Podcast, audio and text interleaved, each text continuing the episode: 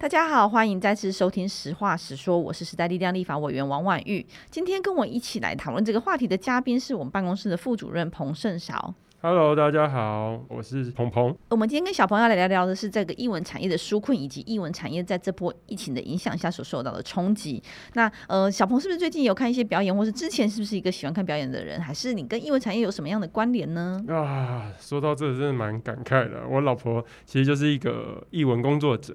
然后是 freelancer，那其实周围蛮多译文界朋友，所以很亲身的感受到这次疫情对大家的生活的冲击。而且不仅他们，还有我本身，因为我本身有在做一点点小小的漫才表演。那当时候其实会不定期的去一个叫做二三 Comedy Club 的地方做演出，就的确就因为那时候三级措施一开始就把林森北路那边的娱乐场所都封掉了。那我自己本身原本也要准备。去做一个演出，后来也没有办法进行了。那 但是我因为本身是一个嗜好，但实际上有很多的朋友是这件事情是他们的实际上职业，所以。那影响是还蛮大的。呃，就如刚刚小鹏所说的，就是很多艺文表演者都会在这次受到影响。那像我们自己在防疫期间，因为没有办法出去看这样子的表演而受到一些影响。但是以这些表演为生的这些艺文工作者们，其实受到影响更是非常的大。他们可能都少了收入的情况下，那我们也看到文化部有相关的补助措施，包括了事业，包括了自然人的部分，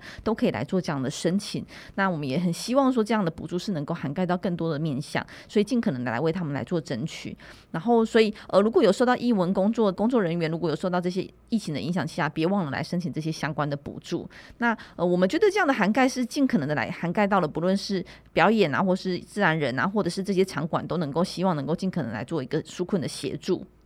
那不知道小鹏怎么看待我们现在文化部的这些纾困补助方案呢？哦，其实这个纾困方案，我们从大概五月多的时候就一直有在立法院关心的。然后当时候透在教文委员会，然后其实有一直咨询部长，希望这个纾困措施能尽尽可能的圆满呢。但是到今日，其实呃文化部颁布纾困四点零以后，其实到目前为止都还蛮多人呃在网络上也好，或者是来跟我们澄清也好，都有一些些措施，其实是会让他们其实被这个纾困所拒绝的。我举个例子，他们当时候如果你去申请的话，呃文化部这边会看你四月三十号是否有投保。那你如果今天有投保在某个单位或雇主的时候，其实他们就会假定你有申请劳动部的纾困，就会拒绝你。其实大家蛮多艺文工作者被这样拒绝是很错愕的哦，因为他们其实不一定有去做其他的呃部会的纾困申请，然后他们也仅只是因为四月三十号当时候其实是有可能有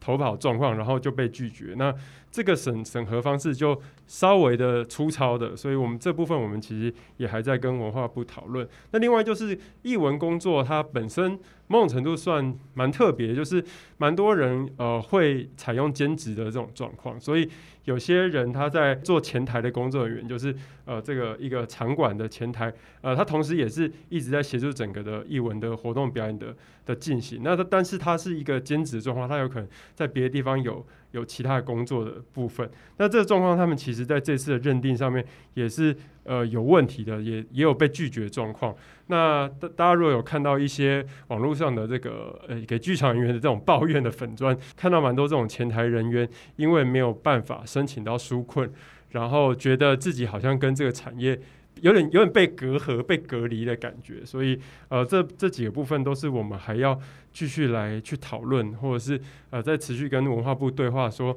到底看看怎么样找到一个更好的方式来做更适合他们的认定。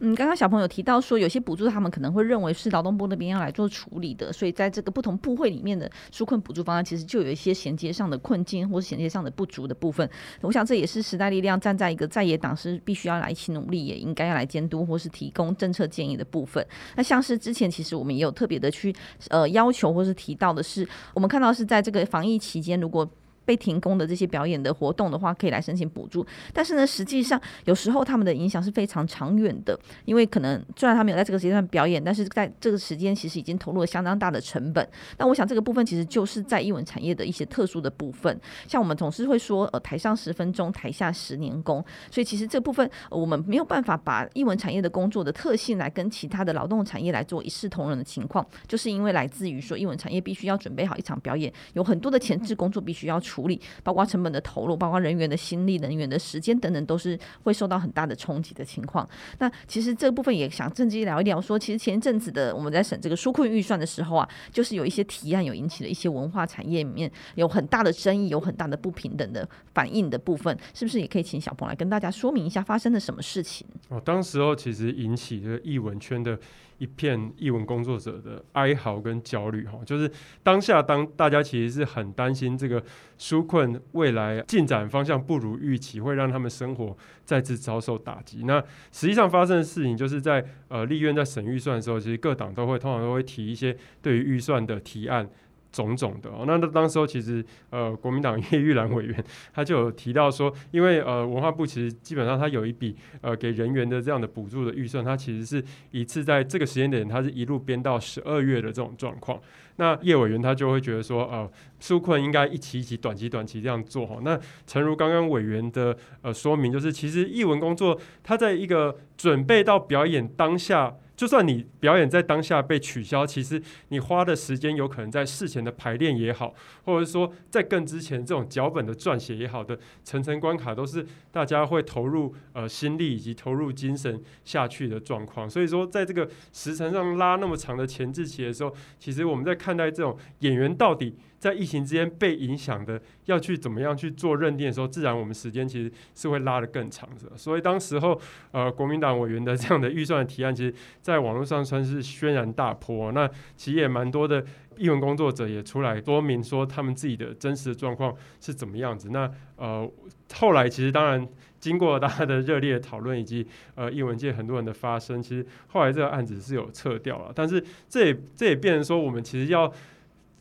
思考说如何在这样的预算案，其实要去更理解说每个行业它其实有种种的样态。像这次我们纾困有处理的是像餐饮业，那餐饮业它有它遇到的困境，但是也有也有一些人是呃这个兼部分工时的劳工，那甚至还有一些像是我们现在提到的艺文工作者，其实每个人在面对这个自己的工作态样的时候，都或多或少不一样。那我们怎么让让这个纾困是希望他的观点是更完整的，那才能更完整的去支持到这些人的在这时候疫情受到的一些影响。我觉得其实站在立法委员的立场，就是纾困补助能够希望能够补得到位，这件事情非常重要。但是呢，不知道听众朋友知不知道说，其实我们的纾困补助案已经编列预算到将近七千亿的情况，然后后续还匡列了大概一千多亿，然后希望能够来尽可能的涵盖这个纾困的范围。而这部分的费用，其实在这一期的纾困方案里面，其实还没有提到振兴。所以，如何能够来得到这些产业的们的纾困和振兴的情况下，又如何能够为国家的财政预算来做一个把关呢？避免掉过度超支的情况，其实都非常的困难。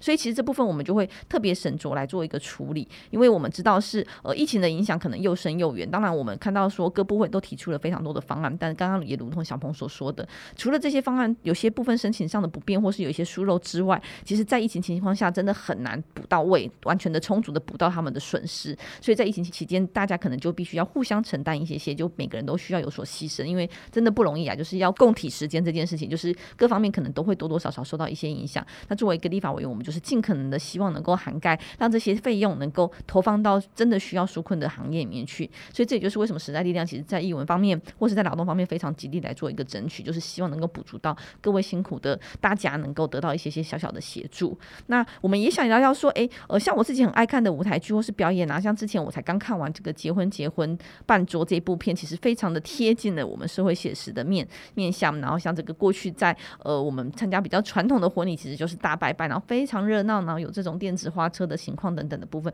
其实就很透过这样的舞台剧，其实能够很呈现出我们过去的生活。那像最近呢、啊，其实这个人间条件也是呃史开潜力的，就是在线上播放，然后让大家可以免费来做一个观赏。那我自己的经验就是，呃这个年代所播放的舞台剧，其实是我们小时候的记忆，或是我们小时候的生活，但是我孩子跟我一起看的时候，其实就没有办法理解，那有很多东西跟他的生活很不贴近。但是我觉得这就是舞台剧的魅力，其实透过这样的欣赏，我们就可以有机会跟孩子聊聊，说，诶，他在演些什么？比如说我的孩子，他可能其实不太知道什么是槟榔西施，然后所以我们也可以透过这样的剧情来跟他去看槟榔西施。现在我还真的不知道台北哪里可以看到槟榔西施，如果台北市内真的没。台北往南部一点。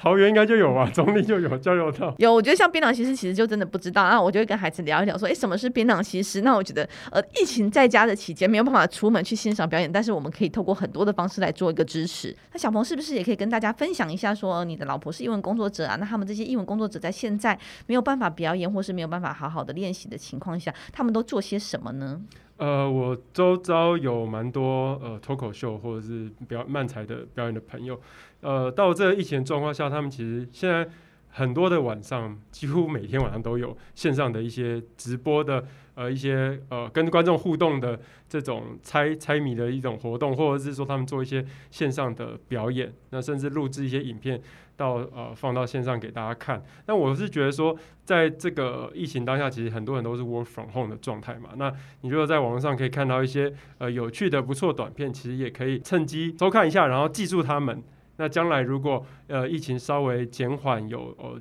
解封的条件状况下，也许也可以来给予他们一些实体面的支持，让他们的名气啊，或者是这些种种表演都持续有人的关注下，也是一种可以帮忙他们的方式。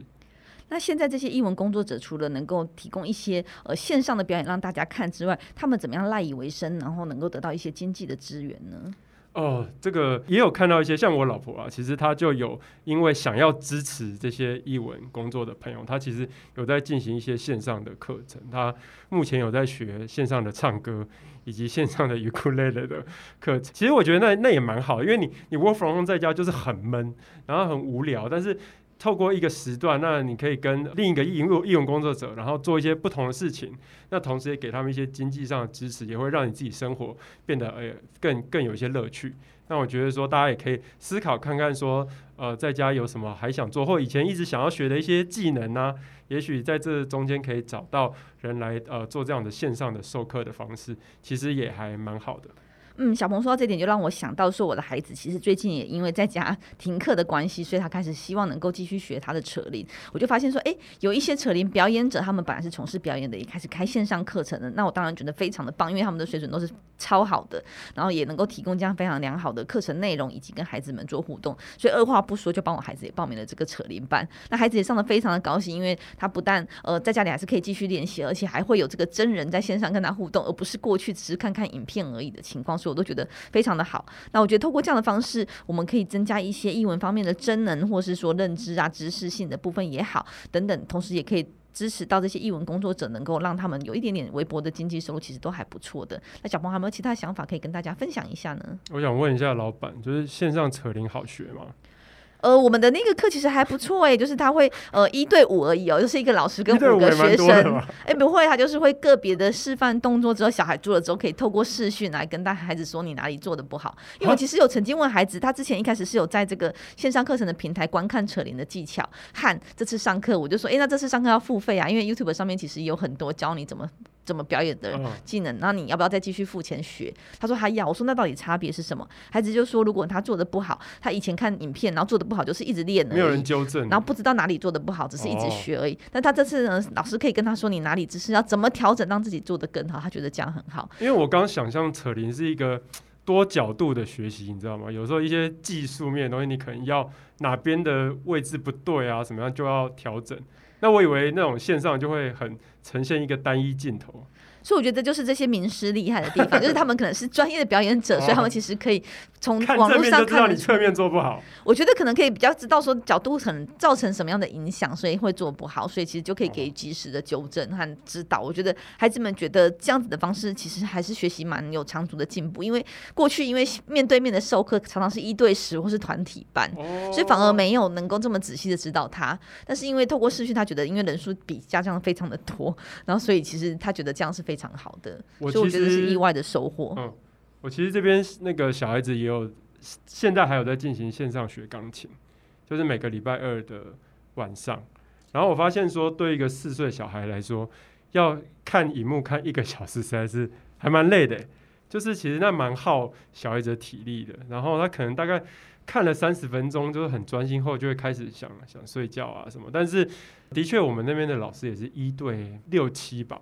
然后看到大家这样子都很专心的跟着老师学，然后就还也还不错啦。当然，我觉得实体上面如果是钢琴这种东西，实体是当然是蛮好的。就是，但是这现在在家这种状况，我觉得就是算是一种阴阴影的策略。嗯，我觉得小朋友讲的蛮好的，就是在于说这个时间上的问题啊。因为其实我们刚开始在疫情爆发的时候，其实有时候非常多的家长的澄清，觉得说哇，这么长时间的看线上课程好不好？那我们自己实际上观察，也确实是因为呃年龄的不同，能够在线上课程专注的时间的不同而有所影响。所以教育部其实后来有颁发了一个函释，就是告诉大家说，呃，实体的课程的一半大约是线上课程的时间，这是可以参做一个参考基准的部分。也希望说能够呃，同时线上课程是必要的情况下，能够也同时。兼顾到孩子的专注力呢，孩子的学习的状态以及孩子的视觉的部分。那不过呢，我们再回来到这个呃刚刚提到的艺文产业的部分啊，就是呃除了我们能够透过这样线上课程或是线上欣赏的方式来支持这些艺文产业工作者之外，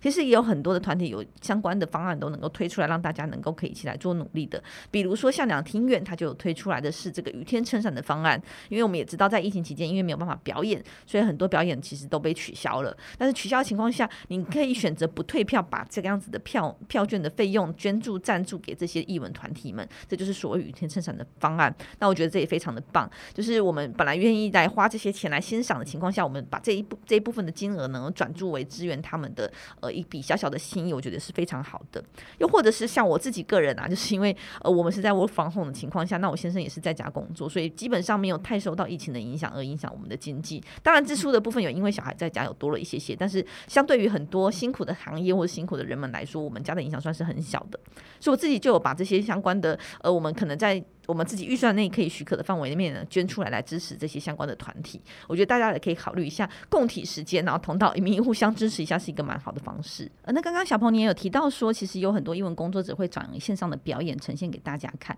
那不知道说这部分对他们来说是什么样的心情在从事这样的演出？那又或者是这样子线上的表演跟实体的表演有没有什么样的差异呢？呃，我在这一次疫情，其实呃有一些朋友，或者是其实就连我们本身，因为我们本身呃原本有在做一些搞笑的演出，那在疫情之之中，我们其实就转而开了一个 podcast，然后在这个其实我觉得这个开 podcast 也蛮多演员做这件事情，是大家其实都想要在这个疫情中间还尝试着训练自己，那其实它都牵涉到是你要怎么样去建构一个呃脚本。然后你怎么让这个脚本有趣？那当然，有的时候如果你最后能呈现到一个搞笑演出、实体的演出，那当然是一种方式。但另一种方式可能就在线上，呃，借由聊天的方式来让呃观众更认识你。所以，但但它其实还是有蛮大的差别。那是因为像我们在呃写这种的呃搞笑的本的时候，我们其实蛮需要去现场去测试的。我们需要